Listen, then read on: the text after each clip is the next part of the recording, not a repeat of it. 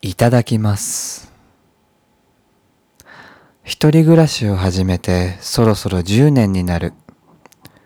豆腐のフィルムに包丁を入れながら大学生の頃に借りていた小さなアパートでの食事を思い出した。想像以上に柔らかい豆腐をもろもろと崩しながら器に盛り、ネギと醤油をかけただけの初めての手作りの冷ややっこ。圧倒的に何かが欠けている気がして、税込み45円の安い豆腐のせいなのか、薬味が足りないからなのか、原因が皆目見当もつかなかった。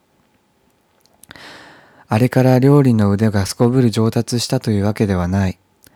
ただ、今から作る味噌汁を自分好みの味に仕上げられるくらいの自信はある。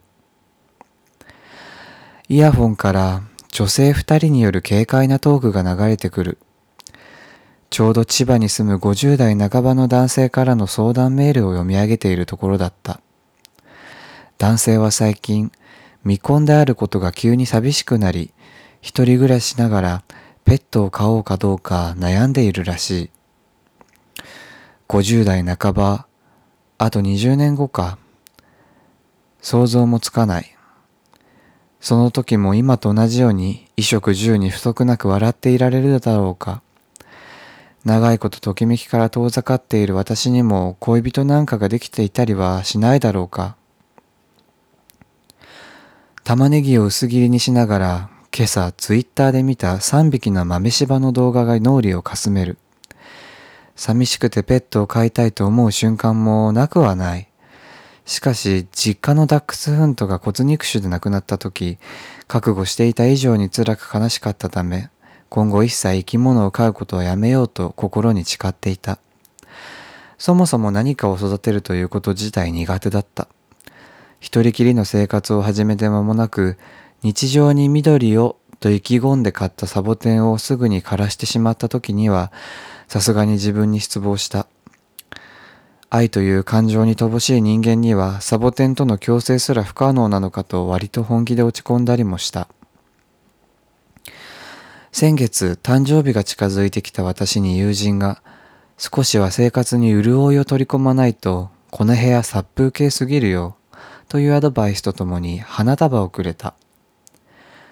花瓶の代わりにガラスコップに生けた草花はやはりそのほとんどがすぐに枯れた。でもそんな中一本だけ枯れずに生き残ってくれた植物があった。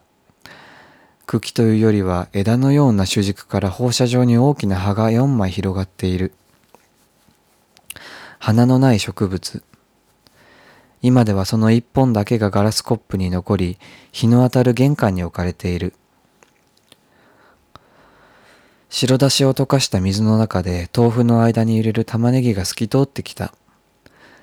あらかじめお玉に、お玉に乗せておいた味噌を鍋に入れ、少しずつ溶かす。あとは水で戻したわかめと冷凍ネギを加えたら完成だ。質素の味噌汁と白米。これが何の予定もない日曜日のブランチになる。他人から見れば物悲しい食事に見えるかもしれないが、自力で食べ物をこさえられた充足感により美味しく平らげてしまえるだろう。いただきますの前に少し気になって玄関にある花瓶を覗いてみた。すると、今まで気づかなかったが、茎のような枝のような部分から5ミリほど白い根が出ていた。それは小さな虫のようで、見方によってはグロテスクに見えなくもないが、不思議と気分が高揚した。こんな自分でも育てられる植物をようやく見つけられたと嬉しく感じた。私はすぐに花瓶の水を捨て、新しい水を注ぎ、生まれたばかりに見える真っ白な根をそっと浸した。ピンと張った葉先を数秒眺めた後、湯気を立てている味噌汁の前に座った。この家の片隅で根を出してくれた名前も知らない植物と、それをプレゼントしてくれた友人に感謝しながら、私は手を合わせた。いただきます。今夜もここにゲイがいる。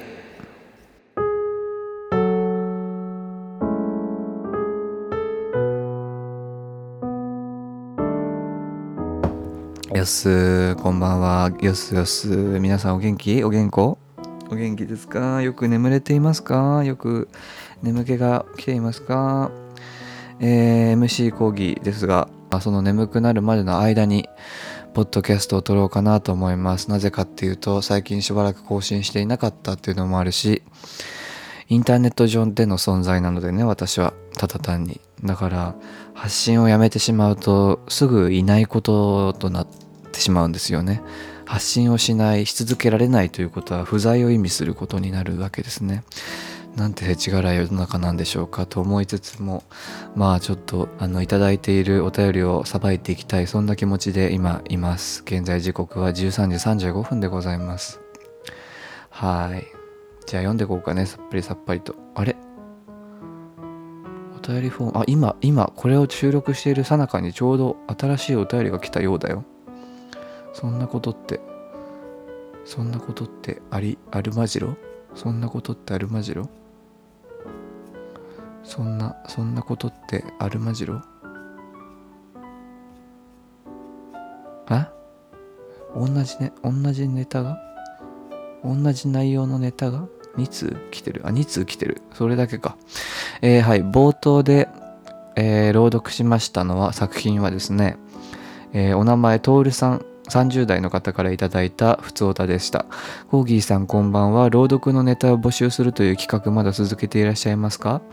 ふと思い立って短い物語を書いてみたので、もしよかったら読んでいただけると嬉しいです。よろしくお願いします。とのことで、いただきますという作品を送っていただきました。ありがとうございます。僭越ながら朗読させていただきました。朗読の作品はあの随時募集しておりますので、まあ、朗読って構えるほどの作品でなくてもいいのでね、なんか散文っていうんですか、ポエムでも何でもいいのでね、あの私が読める文章文章を送ってくださったら番組で紹介させていただきますよというそんな試みですね。眠い、眠くなってきたね。えっとに、お便りね、お便り、お便り、お便りは何からいけばいい？最、時系列順番にやった方がいいか？一番古いお便りはどれだ？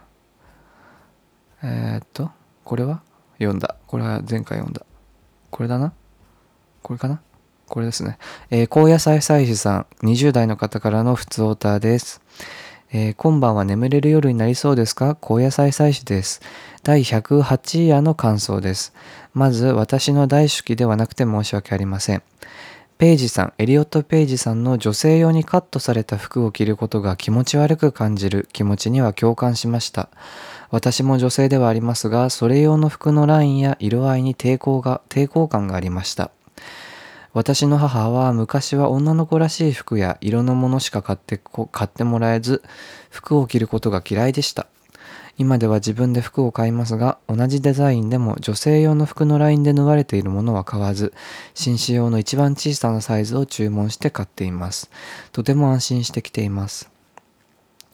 犬の、犬の葉さんのお便りでは、私の敬愛する牧原紀之の名前や曲、遠く遠くに触れられていたり、コーギーさんが僕の今いる夜はアンサーを歌ったりと非常に嬉しくなりました。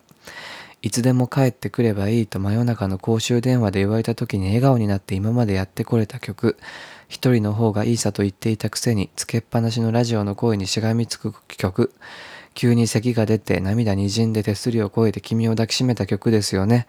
私が好きな曲を語り出すと全曲の開発になってしまいそうなので、ここでは控えます。えー、ペロさんのお便りでは睡眠に関するお話でしたね。えー、私も早朝覚醒があるので結構長い間薬を服用しています。これらを飲まないと寝つけず2時間ごとに目が覚めてしまいます。しかし最近はよく眠れたのに起きて朝食後にすぐに眠くなることもあり、効きすぎている気がするので次の通院で医師に相談するつもりです。あとは体を冷やしてから布団に入るとぬくぬくして寝入りが良い気がします。さらに私はタオルの肌触りがないと眠れないので夏でもくるまって寝ています。長々と失礼しました。コーギーさんをはじめ、ペイジさん、犬の葉さん、ペロさんの生きやすい世界になることを願いながら送信をタップしますね。ということで、えー、ありがとうございます。まあ、キャラのりゆきとかの回でしたかね。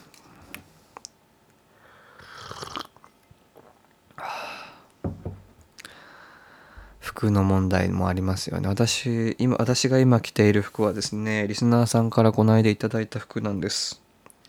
あのねライチョコミント柄のねチョコミント色のに薄黄緑の迷彩が入ったバッグにスクービードゥビードゥってん ?The Mystery Machine スクービードゥビードゥのロゴが入ったあのアメリカの T シャツを今着ています。非常にサイズサイズ感が非常にダボダボ感が良くて部屋着にぴったりという感じでとてもリラックスして着れる一品です。ただやっぱりアメリカということもあってか何回か洗濯したら生地がゴワゴワになってしまいそうな予感がするのでこれは部屋着ですね。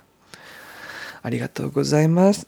これを送ってくれたのはそうこの番組のおばあちゃんこと67さんです。ありがとうございます。66さんだったんでしたけど前回お便りを紹介した時は誕生日を迎えられたそうで673になりました。ええ。皆さん誕生日おめでとうって。みんなで歌おうか。Happy birthday to you. Happy birthday to you.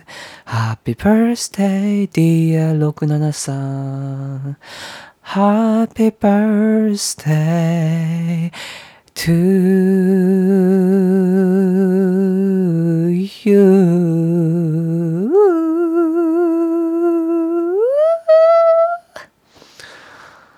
ということでね。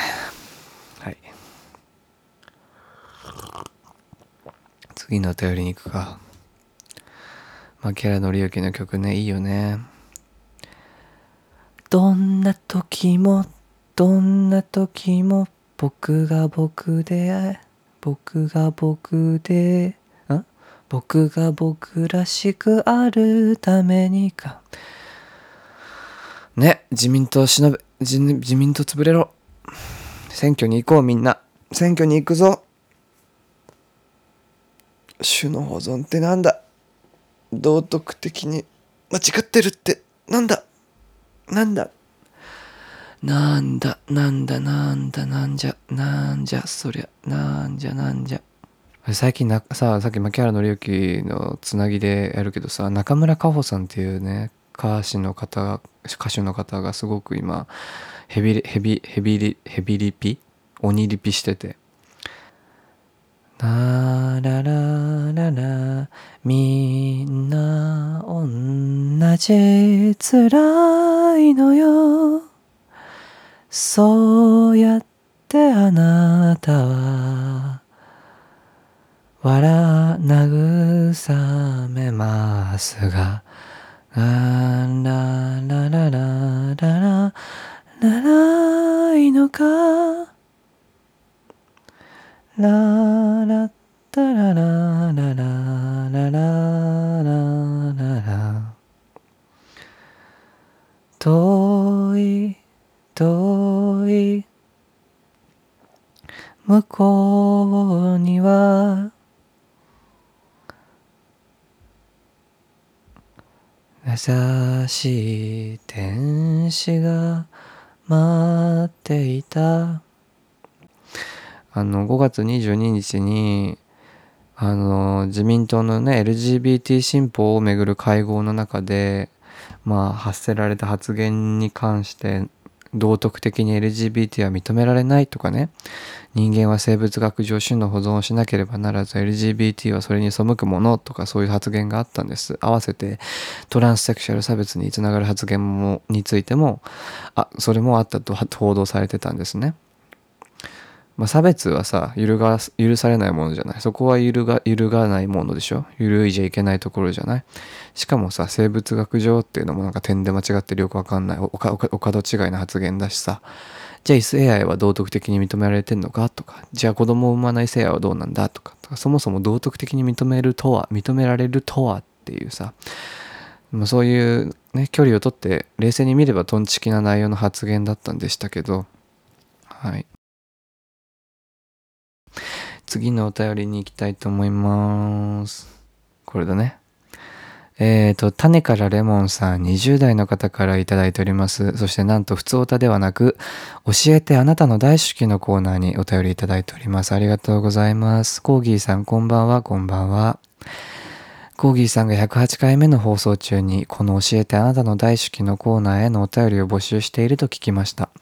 それを聞き思い浮かんだ人のことを考えていたのですが、放送途中で起きたコーギーさんの唐突のしゃっくりに笑ってしまい、思考が中断されました。急なしゃっくり良かったです。思い返すと、ふと思い浮かんだその人もまた、コーギーさんのしゃっくりのように、突如私の人生に現れ、意図せぬよ意図せぬ時に去ってしまいました。個人的なことですが、ここ私の心の整理の一環として長くなりますがお便りを送りました。紹介されなくても読まれなくても結構です。私は初めてのお便りで恋という恋はしていないと書いたのですが、たった21年という短いような長い人生の中で一人忘れられない人 A さんがいます。きっと A さんのことが好きだったんだろうということに気づいたのは A さんが去った後でした。去ってしまったことが素直に悲しく落ち込む一方で、バカバカしいと冷淡に笑い飛ばす自分もいます。A さんは自称年齢が50代、未婚、ロシア出身のアメリカ在住の男性で、私が英語の学習を始めた18歳の時に言語交換サイトで知り合いました。お、ハロートークですかね。ラングエイトですかね。私も使っていましたよ、そういうの。そのサイトはよくある言語交換アプリなどとは違い、プロフィール写真もない、電話もない、ただメールをやり取りするだけのサイトで、私と A さんは最初からお互いの言語学習をメインに会話を続けていました。私の英語と A さんの日本語の上達とともに話の輪は広がり、2年間ほぼ毎日のように会話を続けていました。いつしか電話でも会話をするようになり、翻訳やその他のプロジェクトなどをオンライン上で一緒にやるようになりました。そうこうしてお互いに慣れてきた頃、A さんが告白をしてきたのです。しかし私は A さんとインターネット上の言語交換サイトで知り合ったこと、一度も直接会ったことがないこと、年齢が親以上であるということを理由に A さんが私のことを純粋で好きなわけはないとか、きっと私が若いアジア人女性だということだけを理由にそんなことを言っているただの変態おじさんであるはずだなんて勝手に思いながら適当に聞き流し何事もなかったかのように会話を続けていました。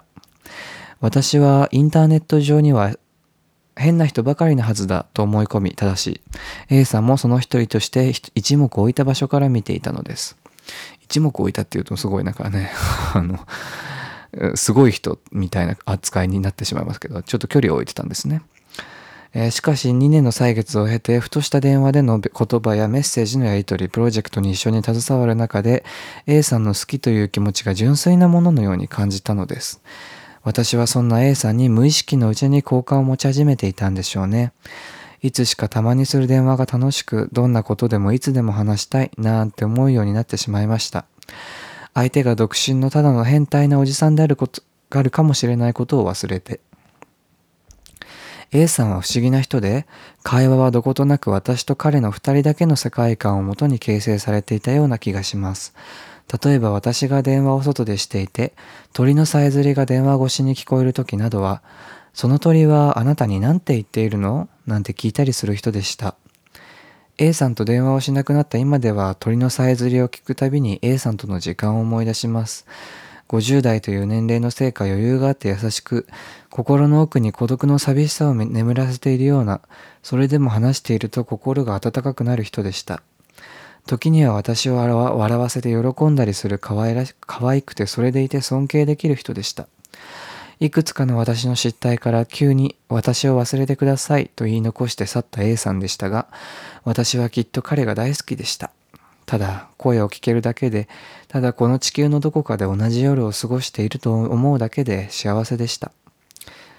まだ直接会ったこともない30年以上もの年齢差がある人が自分の人生から去ったことを悲しく思うなんて、きっと自分は精神的におかしな時期にいたのかもしれません。もちろん友人にこの話この話をするときは、これは笑い話です。しかし A さんが2年間で私にくれた純粋な優しさや幸せは今でも心を揺さぶる何かがあります。これは恋だったのでしょうか？私にはわかりません。だいぶ話を省略したつもりですが、今回も私の拙い日本語を長々と読んでくださってありがとうございます。コーギーさんが気持ちよく眠れて、ん？心地よく疲れて眠りにつける夜が来ることを願っています。ではでは、ということで。えー、種からレモンさんありがとうございます。私もやってたよ、こういうこと。私が使っていたサービスはね、ラング8っていうさ、ラング8っていうサイトでしたね。えー、19歳とかの時にやってたかな。あ、違う、高校生の時だから18歳とか16、17歳の時に、なんか英語で日記を書いたりすると、その海外の英語ネイティブの人たちが添削してくれたり、あとはメールのやり取りとかも機能がついてたので、なんかで、私プロフィールに顔は、顔写真は載せてなかったんですけど、プロフィールに I'm gay living in Japan who wants to learn English I'm beginner みたいなことを書いてたんですね。で、そこで、まあ何名か、実は私もゲイで、ゲイなんですみたいな、あの、アメリカ人の人とか、あとは、英語を喋れる人たちが結構バラバラ集まってきて、で、そういう人たちとあのメールメッセージのやり取りはしていた時期はありました。でもそれはほらやっぱりさ向こうも顔出しとかもしてないし向こうの国の町の住んで向こうの人の住んでる町のゲイ事情とか向こうの国のゲイに対するあの政府のやり方とか人々の許容具合とか文化の違いを教えてもらったりしたのでそこでまあ私の世界が広がったのし広がった上に英語の勉強もできたのでで向こう向こうは日本語の勉強ができていたのでまあウィンウィンかつ両者ともに良い結果が出たいいサービスだったんじゃないかなというふうに思ってますね。今だと HelloTalkっていうアプリがありますよね。 HelloTalk、私もちょろっと一時期やってましたけど、めんどくさくなってやめちゃったけど、 HelloTalkは私はポルトガル語を勉強していた時に使っていました。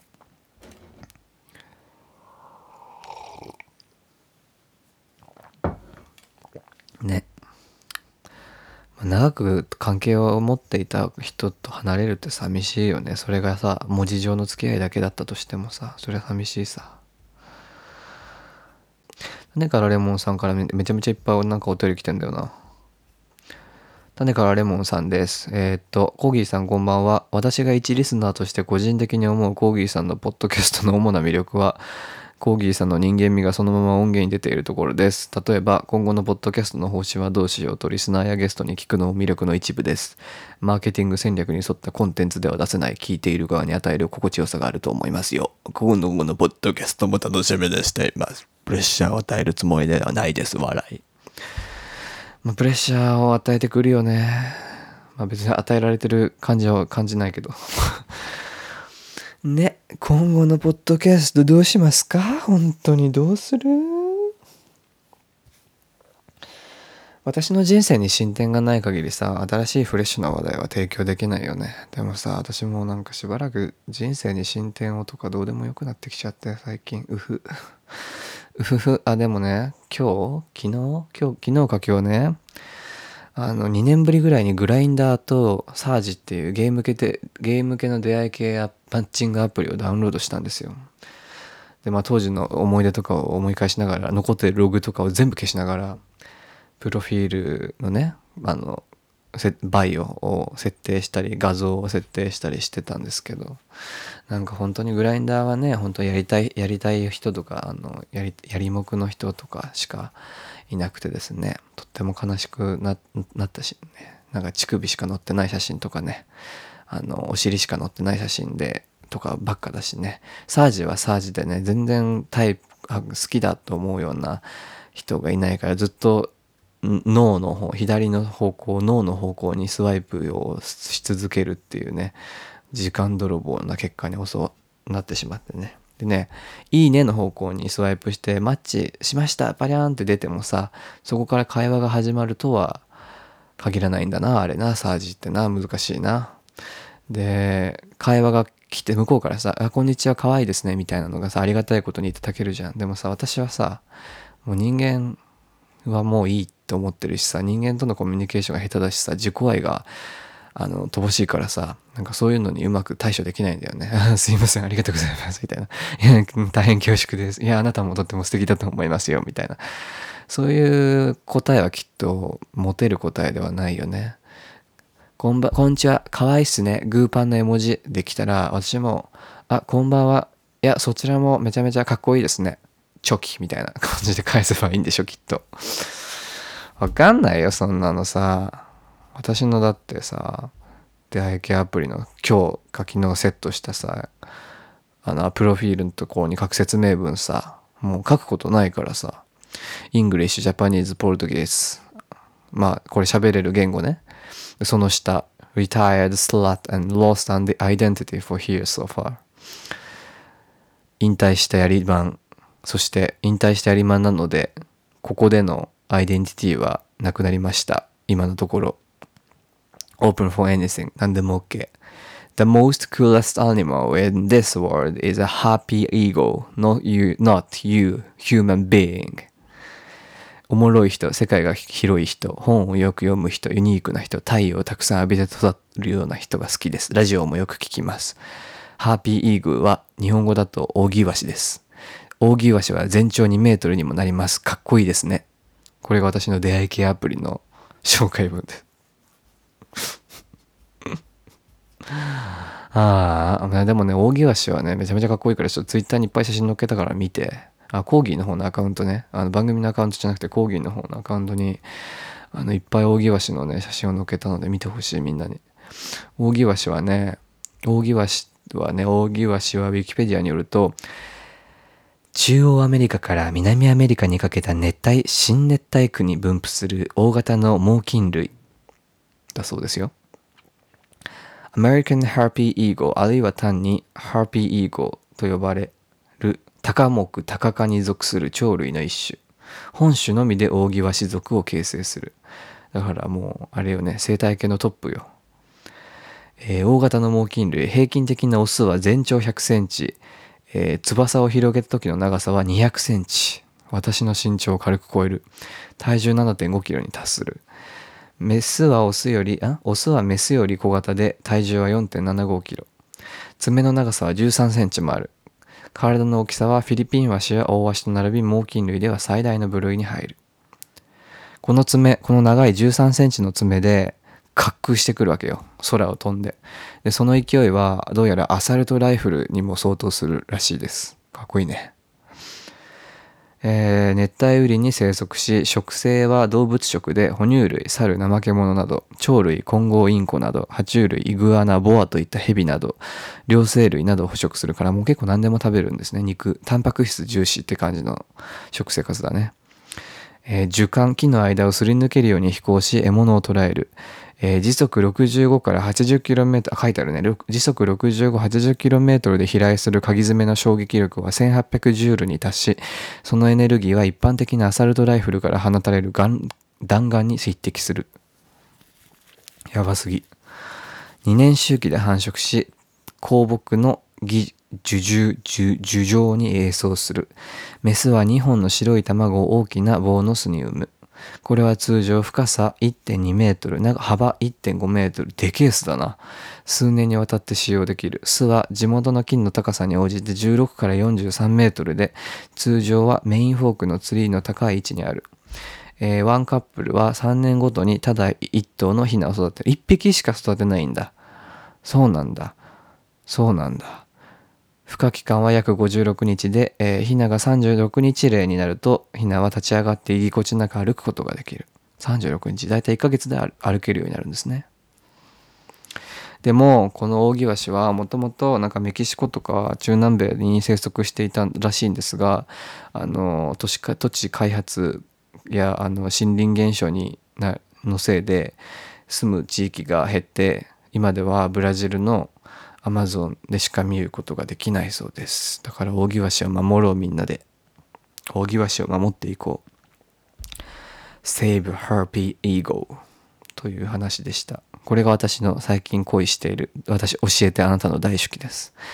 えー、教えてあなたの大好きのコーナーではですね、えー、好きな人のことや好きだった人のことを文章にしませんかというテーマでお便りを募集しておりますので、えー、何かそういうものがあれば番組まで送ってみてください。種川レモンさんありがとうございます。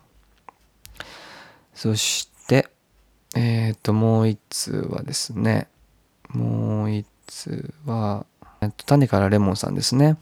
えー、今度は、えー、また普通歌ではなくコーナーでいただいておりますね。今夜はこんな夜なんですのコーナーにいただいております。このコーナーでは、あなたの夜を教えて、今何しながら夜を過ごしていますか？誰といますか？といういう風なコーナーです。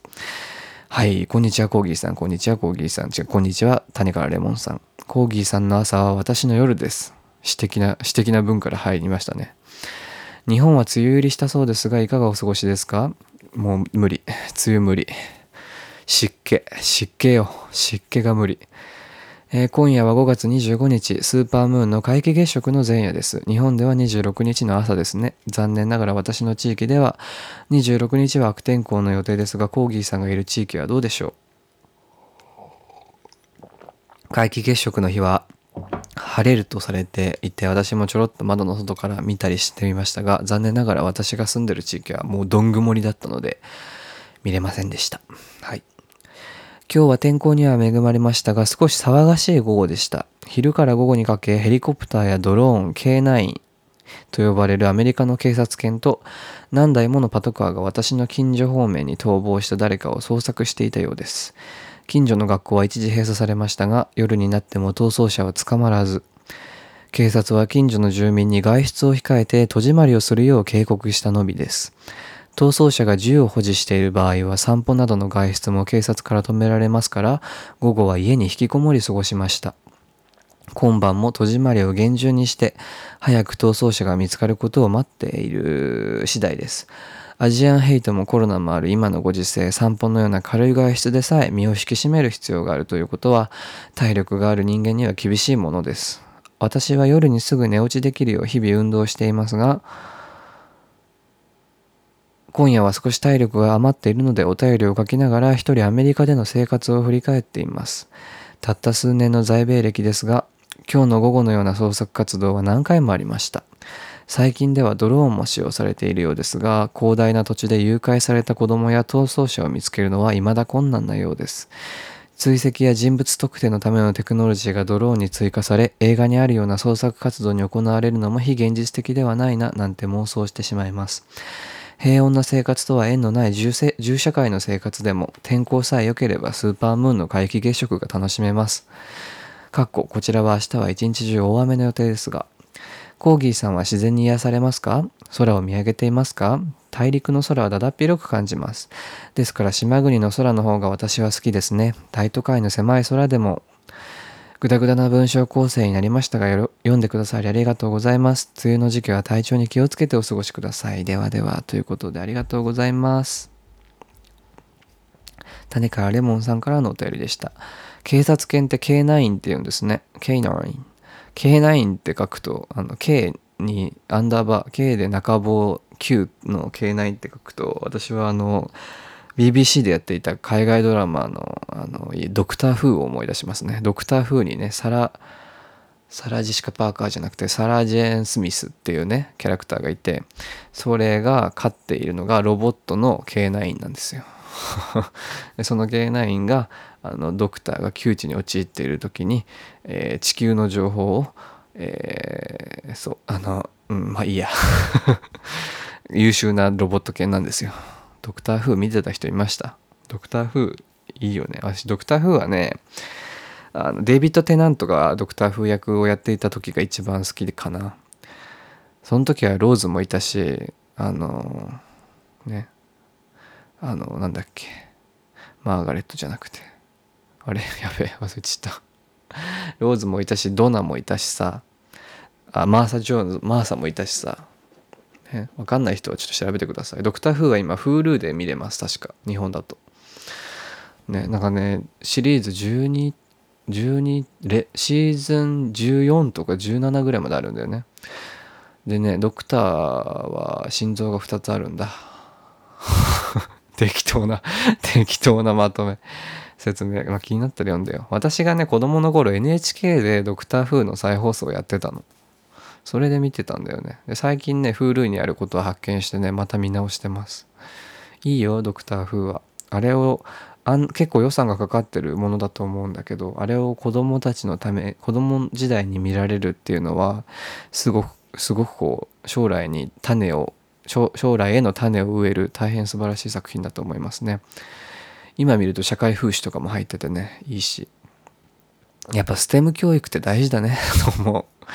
なんかこの間さスーパーあ違うスパイダーマンホームカミングを見たんですよあのトム・ホランドがスパイダーマンやってるやつでスパイダーマンファー・アラウェイ・フォーホームも見たんですよトム・ホランドがスパイダーマンスパイダーマンマン役をやってる2つの作品なんですけど映画ねでなまあまあトム・ホランドは可愛いんだけどさあのアメリカの高校トム・ホランド高校スパイダーマン高校生っていう設定で高校の授業のなんか質のレベルがやっぱ日本と段違いだなって思って STEM 教育 STEM STEM 教育って皆さん知ってます？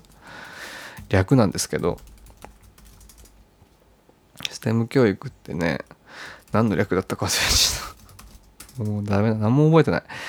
スティスティーム教育だね。スティーム教育ってサイエンス、テクノロジー、エンジニアリング、マスマティクスを総合的に学習できるようなカリキュラム、リベまあ、教育の手法のことを言うんですよね、STEAM 教育って。で、そのサイエンス、テクノロジー、エンジニアリング、マズマティクスの頭文字を取って STEAM 教育ってなってるね。STEAM って伸ば、STEM は、あ、そうか、STEM 教育もあるのか。STEAM 教育は A が加わってアーツ、リベラルアーツが加わるんだ。うん。STEM 教育プラスアーツで STEAM 教育ですね。がやっぱりアメリカはさやっぱパイオニアだよね。日本はどうしてこうなんか教育教育に関する話になると日本の遅れっぷは世界と比べての遅れっぷりが如実ですよね。どんな分野に関して言えもなんか義務教育やばいよねそろそろどうにかしないと。まあ教員の労働環境もしっかり。はい次。次のお便りはあれ？もう読んだかな？読んだ。読んだね。あ、これで全部読んだかな来てるお便りはね。で、メールも特に届いているものはないからこんな感じで終わりましょうかね。673と文通はしてます。文通っていうか、私が全然返事を返してないから673がただ送ってくれてるだけになってしまっているけれども。そうだね。特にメールはないかな。ないね。ないね。ないかな。うん。まあなんかさ、聞いてる人いたらメール送ってみてよ。何でもいいよ、本当に。あ、で、あと、えっ、ー、と、言いたかったことなんだっけな。そう、あと、ゲスト。ゲスト収録に出てみたいという方、このリスナーさんの中にもしいましたら、メールか、えー、メールがいいかな。メールかお便りフォームかなんかで、えっ、ー、と、教えてください。あの、そちらの連絡手段、なんかメールアドレスとか、まあ、ツイッターの DM はあんまり好きじゃないんだけど、レレメールアドレスがいいかな。メールアドレスを添えて、あの、私こういうものなんですけど、番組出ておしゃべりしてみたいですっていう方がいたら、ぜひお気軽に、えー、番組までご一報ください。あの、ズームを使って収録をするので、最悪あの、ズーム機能で、あの、動画オフにもできますので、あの、ズーム会議とか、ズームミーティング、ズームを使っての、あの、ビデオ通話ができる環境がある状態だったらあの収録も参加可能ですのであのはいよろしくお願いします。ああね、ポッドキャストでやることがちょ迷子ですので、ちょ皆さん、リスナーさんの助けを借りたいので、ちょっとどしどし送ってみてください。以上、私、コーギーでした。おやすみなさい。